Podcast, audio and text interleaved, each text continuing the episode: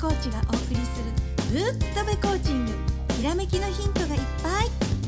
原敬コーチと渡辺直子コーチがお送りしますそれでは本編スタートですはい原さん最近いかがですかはい、あのーちょっと前までね、えー大きい魚釣り、まあ、釣りコーチングとかしてたじゃないですかはいでその時は3 0キロとか4 0キロの魚見てあ小さいとかっていう世界の魚釣りをしてたんだけども、はいえー僕の中でもやったことない釣りがあってねそれは渓流のイワナヤマメアマゴっていう魚を釣る釣りなんですよはいすごく森の中にある清流また細い川でね、はあの2 0センチとか3 0センチの魚がね逆に大きいっていう釣りなんですよいああそうなんですねこれがなかなか難しくってねはいはい初めて行って全然釣れなかったんですけどもはいうそれがまたね研究の燃える材料になってはい今も目下研究中です研究中ですかいいですねはい質問がね来てるんでね読みますねはいお願いします以前ね、えー、体毛を恐れっていう、えー番組あったじゃないですかありましたはいねそれをね聞いて実践をしてくれたリスナーの方からねメッセージが来たんですよはい読みますね、はいえー勢いで全身を反ってみましたやったーすると小学生になった時のような気持ちになりましたはいなんか新しい体験で嬉しかったですっていうはい内容ですねまあ素晴らしい感想ありがとうございますこれもね今さっき話したスコトーマの話と一緒ですよねはいそういう今までやったことないことをすることによって脳内で新しい電流が流れ新しい領域でシナプスがつながっていくそしてその今まで見えなかったものが見えるようになりできるようになるっていうことですねまたその方がねあのお悩みの、えー文章があるんですけどもまとめて言うとねはいえー職場の中であの部下にねあのお仕事を教えてるんですけども、えーまあうまいこといかないとはいどううまいこといかないかというと、えー言ったことはできるんだけどはいだけどそれ以外のことができるかっていうと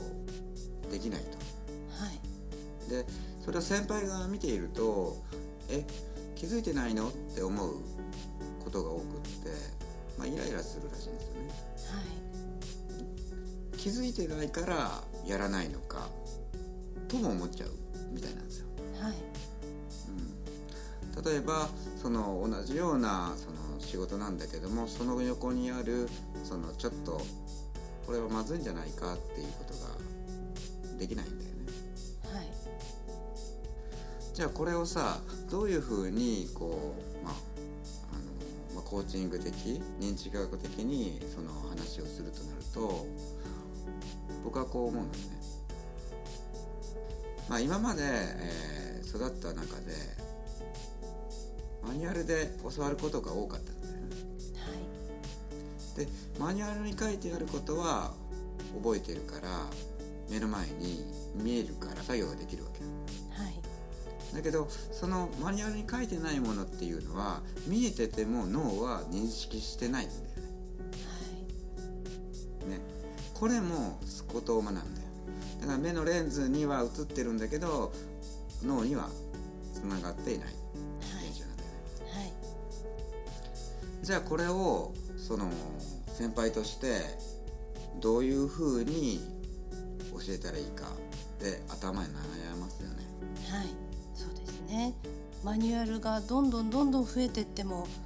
ねマニュアルを覚えるばっかりになってしまいますよねうんどうしたらいいんでしょうこれは本当企業に多い今みんな悩んでいることなんだよねはいうんまあコーチング的に言うとそのその今直子さんが言ったじゃあマニュアルをいっぱいいっぱい作り出せばいいかって言っても絶対限界があるんだね。はいそうですねうん、じゃあこの先輩がどうやったらいいかっていうのは嫌われてもいいからやはりその理由はいを言葉以外のことで教えるっていう技術がやっぱりいる、はいうん、自然に自分の身振り手振りで教えるっていうのもその一つでもあるしはい昔から言う行動で示せみたいなやはいつ、うん、それもあると思うよね直子さんはどう思うそうですねあのマニュアルをね今言ったようにどんどんどんどん増やしても結局そのマニュアルに従っていこうっていう風に頭を使ってしまうので自分の頭を使ってないんじゃないかっていう形になってくるわけですよ。うん、どうなんでしょうね。、そうそうだからここでじゃあ逆にできる人間を作るっていうことが大事なんだよねん、はい、はい、大体社会ではそれがもう横行しているわけはい、それがっていうのはマニュアル化した方が横行してるっていうことですね。そうそうマニュアルロボットみたいな感じね、はい、ロボットね。はい。うん、じゃあロボットってまたロボットに入れ替わられる時代になってるよね、あ、そう言ってますね。今ね。はい。うん、ということは一人でも多くそれから救うためにはやはりその地道な活動だけど、はいその先輩はその人を救ってあげる必要があるんだよ、はい。うん、そのためには。はい。そのためにはだからこのことっていうのはちょっと言いづらいけど、はいそのやっぱりこう実際に会ってそのじゃあコーチングとはって言って深くねあのお話ししたり体感するにはやっぱり会いに来てほしいよね。はい。こうじゃあどうしたらいいのって言った時にあの答えになってないからそその辺はちょっと申し訳ないんだけども実際ねあのセミナーとかあの、まあ、直子さんに会いに行くとか僕に会いに行くとかなんかこうアクションをしていただいて、はい。うん、その時にお話しするっていうことでこの質問を終わらせたいと思います。はい。なおこさん9はい月のね、